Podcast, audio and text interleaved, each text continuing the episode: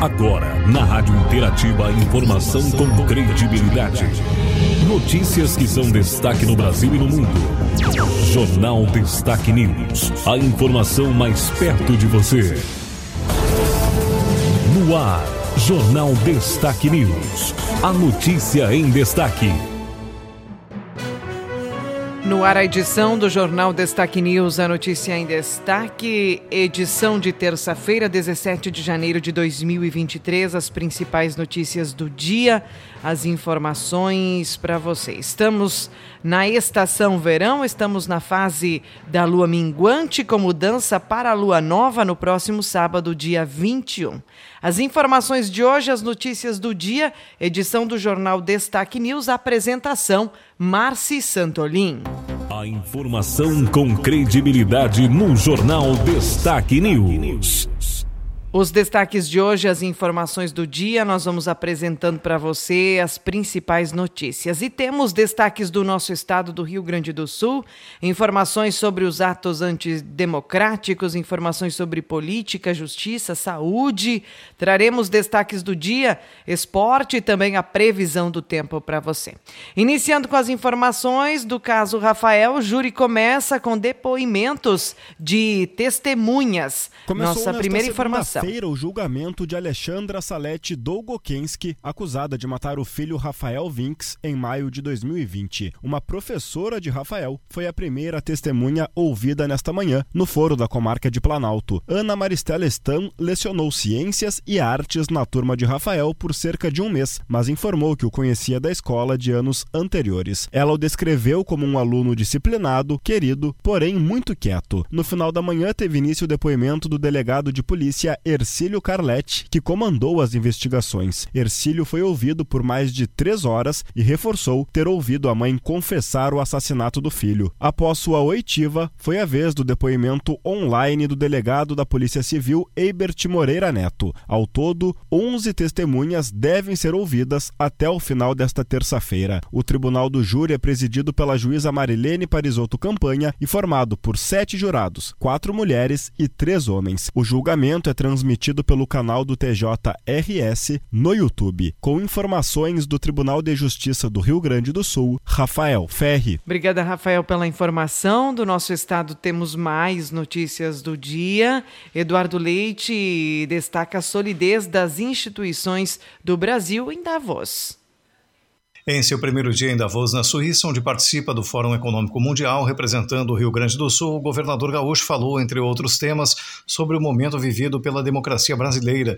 Eduardo Leite destacou que é preciso que outros países saibam que no Brasil permanecem vigentes a estabilidade política e a segurança jurídica, e ressaltou que é preciso fomentar cada vez mais os negócios com outras nações, além de buscar novos investimentos. Se o Brasil for capaz de mostrar, e é isso que a gente trabalha num fórum como esse para mostrar, estabilidade política, né? as instituições deram respostas aos ataques golpistas recentes, então a gente está aqui para falar sobre isso e mostrar que o país tem sólidas instituições, que tem segurança jurídica, né? que a gente tem respeito a contratos e, portanto, eh, espaço para receber investidores e que temos oportunidades a partir dos talentos que formamos, das, uh, da capacidade da nossa gente, se assim conectar o nosso país o nosso país é imenso e precisa ser mostrado, no meu caso, que o país vai bem além de São Paulo e Rio de Janeiro, que notadamente são mais conhecidos, para recebermos investimentos e oportunidades, como é o caso do Rio Grande do Sul, que está trabalhando aqui temas ligados à energia. Entre as atividades previstas na agenda do governador gaúcho estão reuniões bilaterais com empresas internacionais, participação e acompanhamento de painéis e palestras.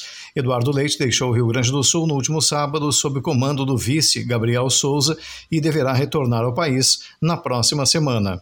Agência Rádio Web, de Porto Alegre, Marcelo Vaz. Informação também para você: manifestação em favor da democracia reúne diversas entidades. Um ato em defesa da democracia reuniu representantes de todos os poderes e de entidades civis nesta segunda-feira, dia 16, em Porto Alegre. O movimento foi promovido pela Associação dos Juízes do Rio Grande do Sul. De acordo com o presidente da associação, o desembargador Cláudio Luiz Martinevski, a manifestação é um repúdio aos atos de vandalismo que aconteceram em Brasília. Manifestantes depredaram o Palácio do Planalto e as sedes do Congresso Nacional e do Supremo Tribunal Federal no último dia 8. Reforçando a ideia de defesa de, da democracia e de repúdio ao que aconteceu em Brasília no dia 8 de janeiro. Uh, todos expressam aqui a sua vocação na democracia que exige vigilância e ação permanentes nossa daqui para frente. Os ataques à democracia não custam repetir, exigem mais democracia, mais evidência da força normativa da Constituição. O presidente da Assembleia Legislativa defendeu a necessidade de aprofundar a democracia no Brasil. O deputado Valdeci Oliveira, do PT, falou do simbolismo do movimento em favor da democracia. Independente das nossas diferenças políticas, há uma unidade que nos agrega na defesa do Estado Democrático de Direito. Há uma questão que nos agrega, que nós não podemos mais aceitar fazer política com ódio, que nós não podemos mais aceitar que a política seja, na verdade, o ataque àqueles que pensam diferente, porque aí não é democracia. A gente vê muito discurso daqueles que defendem liberdade, que defendem direito à expressão, mas só direito deles, que quando os outros pensam diferente, esses não têm direito a expressar suas vontades. A presidente do Tribunal de Justiça do Rio Grande do Sul, a desembargadora Iris Helena Medeiros Nogueira, criticou os atos ocorridos em Brasília. Os lamentáveis atos ocorridos em Brasília com a depredação da sede dos três poderes: executivo, legislativo e judiciário, símbolos maiores do nosso Estado democrático de direito, praticados por pessoas que não reconheceram o resultado da escolha dos nossos representantes pela, pelo voto da maioria dos eleitores brasileiros. O evento ocorreu no átrio do Palácio da Justiça, em frente à Praça da Matriz. Agência Rádio Web. De Porto Alegre, Christian Costa. Notícia de hoje é destaque para você no nosso estado também. A TCRS oferece programa de apoio ao aposentado. O Tribunal de Contas do Rio Grande do Sul possui um programa de preparo aos servidores que estão próximos da aposentadoria. O PAR programa Aprendendo a Recomeçar reflete sobre novas possibilidades e melhoria da qualidade de vida, minimizando o impacto do afastamento das atividades laborais desses servidores.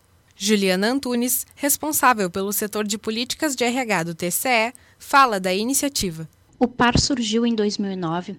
Já foram 12 edições do programa Aprendendo a Recomeçar. A Casa ainda editou a Resolução número 877 de 2010, o que consolida o programa como parte das práticas de política institucional de gestão de pessoas, demonstrando a importância que o Tribunal de Contas dá aos seus aposentados. A servidora comenta a importância de se preparar para a aposentadoria. Para muitos trabalhadores, a vida laboral é o que dá sentido à própria vida. Há casos que pessoas que têm vergonha de dizer que estão aposentadas. Nesse sentido, o par vem provocar reflexão, fomentar o autoconhecimento, trazer informações de qualidade e acolhimento para que as pessoas se redescubram, se reinventem, percebam seus potenciais e todas as possibilidades que ainda existem para aproveitar a vida plenamente e se orgulhar da jornada percorrida até aqui do Tribunal de Contas do Rio Grande do Sul, Luciana Abdur.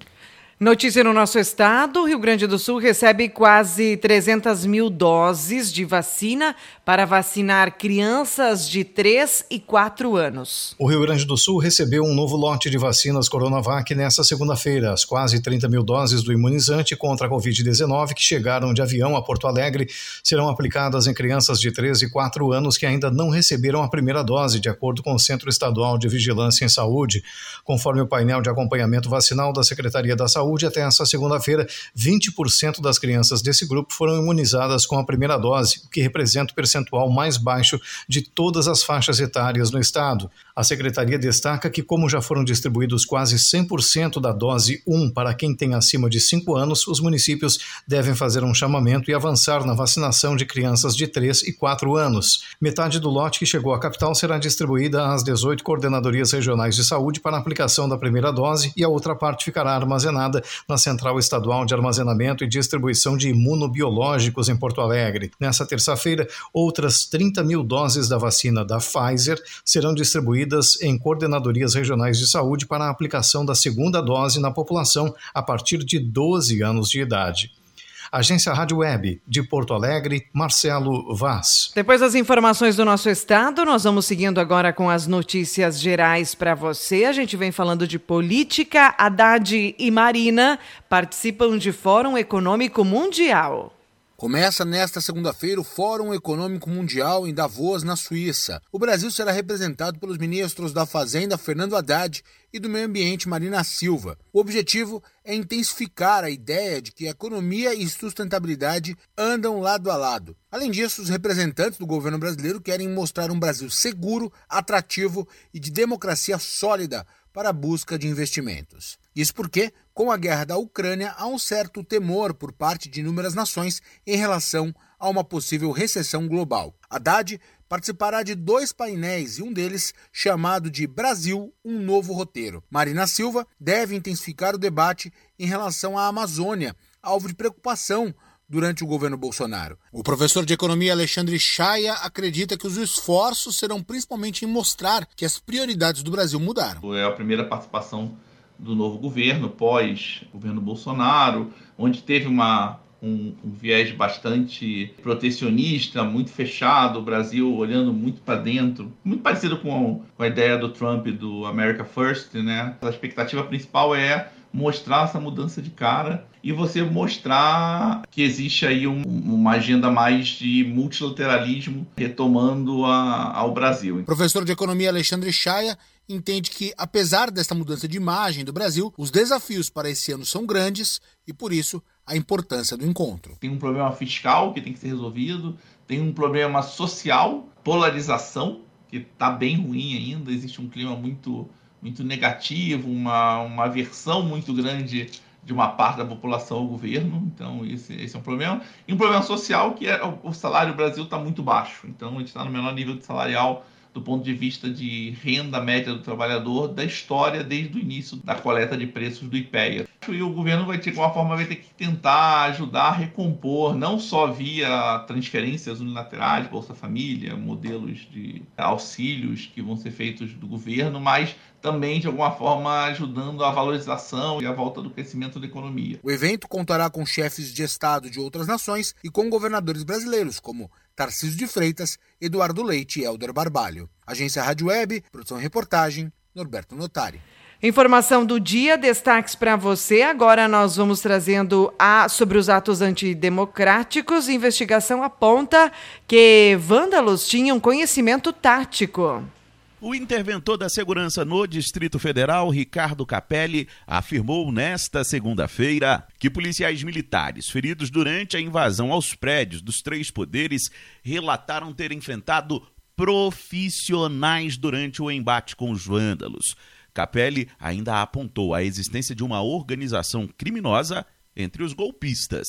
De um sargento, de um outro oficial que estava no campo, o sargento, inclusive, ferido com vários pontos na cabeça, e ele declarou, ele falou, secretário, nós não estávamos enfrentando apenas manifestantes. Ele falou, existiam homens no campo de batalha, com conhecimento do terreno, conhecimento de táticas de combate, com características profissionais. Eram homens profissionais que estavam no meio dos manifestantes. A declaração foi feita em coletiva de imprensa no 6 Batalhão da Polícia Militar em Brasília, que será reformado e terá o aumento de efetivo para reforçar a segurança na Praça dos Três Poderes e invadida por terroristas no dia 8 de janeiro. A governadora em exercício do DF, Celina Leão, e o presidente da Câmara dos Deputados, Arthur Lira, também fizeram a visita técnica ao batalhão da Polícia Militar. Na oportunidade, Lira cobrou reforço no policiamento para o dia 1 de fevereiro, com a posse dos novos parlamentares eleitos. Estaremos tratando do início do ano do Poder Judiciário, da posse dos parlamentares, eleição das mesas do Congresso Nacional. Muitas pessoas vão se deslocar de todos os lugares do Brasil para Brasília. E aí é importante que todos nós estejamos atentos com um plano de segurança preventivo bastante bastante. O batalhão da PM, responsável pela Praça dos Três Poderes, funciona em uma área cedida pela Câmara dos Deputados e deve ganhar uma reforma e ampliação após os atos terroristas. Agência Rádio Web de Brasília, Yuri Hudson. Obrigada, Yuri, pela notícia. Agora, para você na área da justiça, Lewandowski nega habeas corpus a bolsonaristas. O ministro Ricardo Lewandowski do Supremo Tribunal Federal rejeitou analisar pedidos de liberdade de dois bolsonaristas que participaram dos atos de terrorismo em Brasília este mês. As defesas alegaram lesão à garantia de locomoção e liberdade dos investigados. Lewandowski entendeu que o pedido não deve prosseguir. Além disso, aplicou o entendimento consolidado do STF no sentido da impossibilidade da tramitação de habeas corpus contra ato de órgão colegiado da Corte ou de qualquer ministro. Os criminosos quebraram vidraças, imóveis, vandalizaram obras de arte e objetos históricos, invadiram gabinetes de autoridades, rasgaram documentos e roubaram armas. Agência Rádio Web, produção e reportagem, Leno Falck. Obrigada, Leno, pela notícia. Agora sobre política também. Ministério da Saúde revoga portarias do governo Bolsonaro. O Ministério da Saúde revogou portarias da gestão passada com políticas contrárias às diretrizes do Sistema Único de Saúde, como, por exemplo, as exigências que dificultavam o acesso à farmácia popular. Entre elas, a obrigatoriedade de apresentação de prescrição médica eletrônica para retirar medicamentos. A avaliação é que a medida podia dificultar o acesso de parte da população aos remédios. Outras portarias revogadas estão as que promoveram retrocessos nos cuidados da saúde reprodutiva e sexual das mulheres e sugeriram ações e manobras que são consideradas violência obstétrica, com alterações na caderneta da gestante. Com isso, o Ministério da Saúde restituiu a Rede Cegonha. O programa é reconhecido internacionalmente por garantir atendimento de qualidade, seguro e humanizado para todas as mulheres no SUS. Também foi abolida a portaria que instituiu o Fórum Permanente de Articulação com a Sociedade Civil, sem a participação do Conselho Nacional de Saúde e sindicatos que representam as categorias da saúde. O Ministério da Saúde deve avaliar o novo ato que contemple todos esses representantes para ampliar o diálogo com a sociedade. De acordo com a pasta, os atos foram anulados por não terem sido pactuados de forma tripartite, ou seja, com a participação de estados e municípios. A falta de transparência na adoção das medidas é totalmente contrária aos preceitos básicos do SUS, que determinam uma gestão compartilhada do sistema de saúde. O Ministério da Saúde também esclareceu que as revogações consideraram as sugestões feitas pelo Grupo de Trabalho da Saúde durante a transição de governo. O grupo foi formado por ex-ministros, pesquisadores, especialistas em saúde e da sociedade científica. De Brasília, Alain Barbosa. Notícia de hoje, destaque para você agora: Janeiro Branco aponta de cuidados da saúde mental no dia a dia. O Janeiro Branco, criado em 2014 pelo movimento de mesmo nome, é o mês de conscientização e orientação da sociedade sobre a importância da saúde mental. De acordo com a Organização Mundial de Saúde, a saúde mental é definida como um estado de completo bem-estar físico, mental e social, e não apenas ausência de doença. Isso significa que a pessoa percebe suas próprias habilidades, sabe lidar com o estresse normal da vida, pode trabalhar produtivamente e é capaz de contribuir para a comunidade. Anderson Bahia, psicólogo ligado à área de atenção à saúde na Seguros Unimed, dá algumas dicas para manter corpo e mente em equilíbrio. Atividade física, a gente ter uma boa alimentação, a gente ter rotinas estabelecidas de sono, tudo isso vai contribuir também para que a gente tenha uma melhor saúde mental. Quando a gente dorme, existem hormônios que são secretados pelo cérebro, isso tem impacto no nosso físico. Quando a gente faz uma atividade física de forma regular também, uma academia, uma corrida, uma caminhada, o nosso organismo também vai liberar hormônios que vão ajudar a dar equilíbrio para o nosso humor. Dados da OMS apontam que o Brasil é um dos países com maior índice de ansiedade do mundo. Além disso, a depressão será a doença mais comum do mundo em 2030, afetando mais pessoas do que qualquer outro problema de saúde, incluindo câncer e doenças cardíacas. O psicólogo Anderson Bahia explica as diferenças dos dois distúrbios. A ansiedade, a gente pode dizer que ela é considerada como medo e uma angústia ali de situações futuras, coisas que ainda vão acontecer. E a depressão, ela é uma baixa de interesse, uma falta de energia, uma tristeza que vai permanecendo durante um longo período. É importante dizer que esses dois distúrbios, eles também podem afetar as funções físicas do indivíduo, pode ter alteração do sono, alteração do apetite. O acompanhamento psicológico é a melhor maneira de iniciar o tratamento para entender os sintomas. Se for preciso, a pessoa é encaminhada para um médico psiquiatra que vai avaliar o quadro e como será o tratamento. A Seguros Unimed tem o programa Cuidando de Perto, focado na promoção da saúde e prevenção de doenças, inclusive desses transtornos psíquicos. Para saber mais, acesse o Super App Seguros Unimed. Agência Rádio Web, produção e reportagem, Carolina Cassola. Obrigada, Carolina. Nós vamos agora a informação para você sobre os sintomas de Covid, né? Os sintomas de casos leves de Covid podem durar até um ano. Um novo estudo sobre os efeitos da Covid longa, publicado na última quarta-feira na revista científica BMJ, mostra que os sintomas em casos leves podem durar até um ano após a infecção. Realizado em Israel com dados de quase 600 mil pacientes com testes positivos e negativos, a conclusão da pesquisa indica que a Covid longa deve ser superada por grande parte de quem é acometido. Médico-chefe do Serviço de Infectologia do Hospital de Clínicas de Porto Alegre, Eduardo Sprins comenta que o resultado era esperado e que o mais importante é saber como a Covid longa age na população. É mais ou menos o que era esperado mais importante é saber qual é a definição dessa Covid longa. A gente pode entender a Covid longa de duas formas diferentes que não são excludentes. A primeira é quando tu tem uma persistência da multiplicação do vírus no organismo da pessoa. E por inúmeras razões, geralmente pessoas com comprometimento das defesas podem ter mais chance de ter isso. E a outra Covid longa, que as pessoas ficavam com sintomas por um grande período, que às vezes durava até um ano. E isso é o que os pesquisadores também perceberam. O principal objetivo do estudo era saber por quanto tempo pessoas que tiveram sintomas leves de Covid mantinham sequelas. Sintomas mais graves, como a queda de cabelo e complicações respiratórias, ficaram concentrados na fase inicial após infecção, que compreende o período de 30 a 180 dias. Já a perda de olfato e paladar, comprometimento cognitivo, fraqueza e palpitação foram vistos no estágio longo, que compreende o período analisado de 180 a 360 dias. A pesquisa ainda reportou que a incidência de sequelas em crianças foi menor que a observada em adultos e idosos. Agência Rádio Web. Produção e reportagem Alexandre Figueiredo. Informações, destaques de hoje para você. Vamos a mais notícias na edição do nosso jornal. Jornal Destaque News.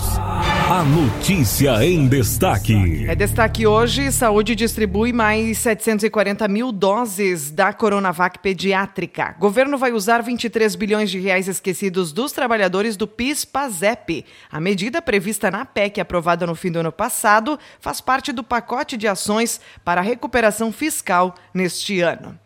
Preso há três dias, Anderson Torres ainda não prestou depoimento. Data da declaração ainda não foi divulgada, mas a expectativa é que seja realizada até sexta-feira desta semana.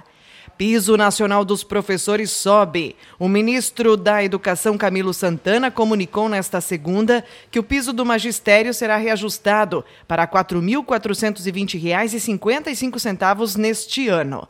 O chefe da casa assinou portaria que estabeleceu o novo valor. Informação para você: o anestesista Andres Eduardo Carrillo, de 32 anos, foi preso por estuprar pacientes durante cirurgias em hospitais no Rio. colombiano já estava sendo investigado por produção e armazenamento de pornografia infantil.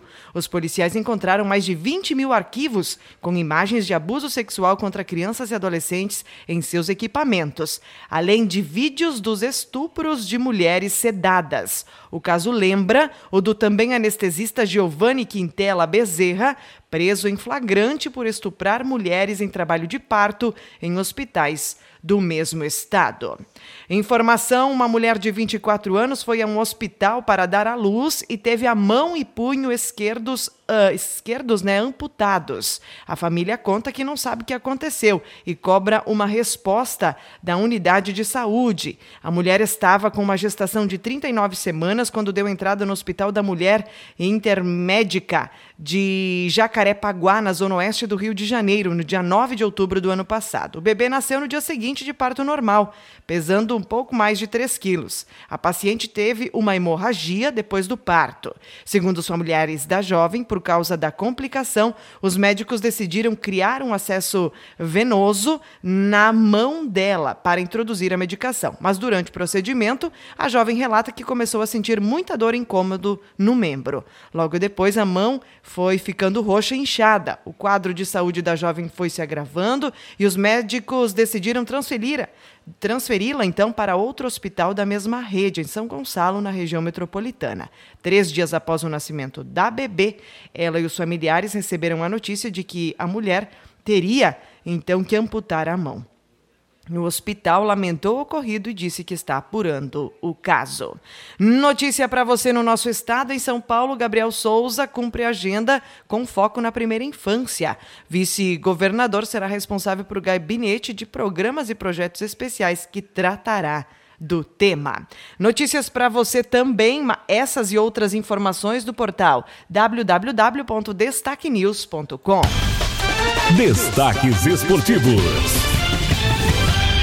As principais manchetes, então, da dupla Grenal, Grêmio versus São Luís. Expectativa por Soares faz crescer a decisão da Recopa Gaúcha. Tricolor deve ter a arena lotada na abertura da temporada e na estreia da maior contratação de sua história. Lembrando que o jogo acontece hoje, né? Hoje, terça-feira, então, tem a disputa da Recopa Gaúcha. A Arena deve receber mais de 40 mil torcedores. Essa é a expectativa de público para o jogo que inicia, inicia né, às 19 horas. Notícia também, né, os destaques de hoje para você, o Inter, cobiçado pelo Inter Quinteiro, é apresentado no Júnior Barranquilha e erra pênalti contra mascote. Meia camisa 10 foi recepcionado por mais de 40 mil torcedores no estádio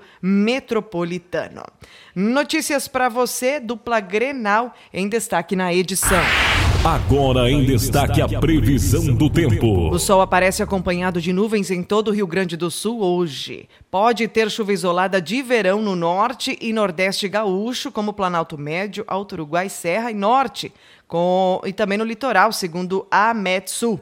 Esse dia não chega a ser muito quente na capital. A mínima por aí na capital gaúcha foi de 21 graus hoje no amanhecer. O calor será excessivo em áreas principalmente da metade oeste, onde em muitas cidades as máximas à tarde vão ficar ao redor dos 35 graus. Essa tendência deve se manter no restante da semana na região, com sucessivas tardes escaldantes.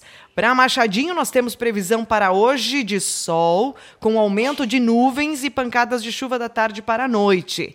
Teremos 7 milímetros de precipitação, com 30 graus à tarde. Amanhã o mesmo se repete, bastante calor, amanhã mais 3 milímetros de chuva. Na quinta-feira, 9 milímetros, com 17 a 29 graus. Na sexta, 10 milímetros, 18 a 27 graus. Sábado, 18 a 28 graus, com mais 3 milímetros de chuva. E assim segue o tempo. Os próximos dias devem ter, então, essa condição para chuvas. Lembrando que são chuvas de verão, podem ocorrer de forma localizada e haver ou não precipitação. A exemplo de ontem, que tínhamos 7 milímetros de chuva, a gente não teve nem condição para precipitação de chuva no final do dia. Informações para você, Metsu Meteorologia e Somar Meteorologia com as notícias do tempo. Nós finalizamos aqui a edição do nosso jornal. Para mais notícias, www.destaquenews.com. Termina aqui mais uma edição do Jornal Destaque News. A informação com credibilidade. Aqui, na sua rádio.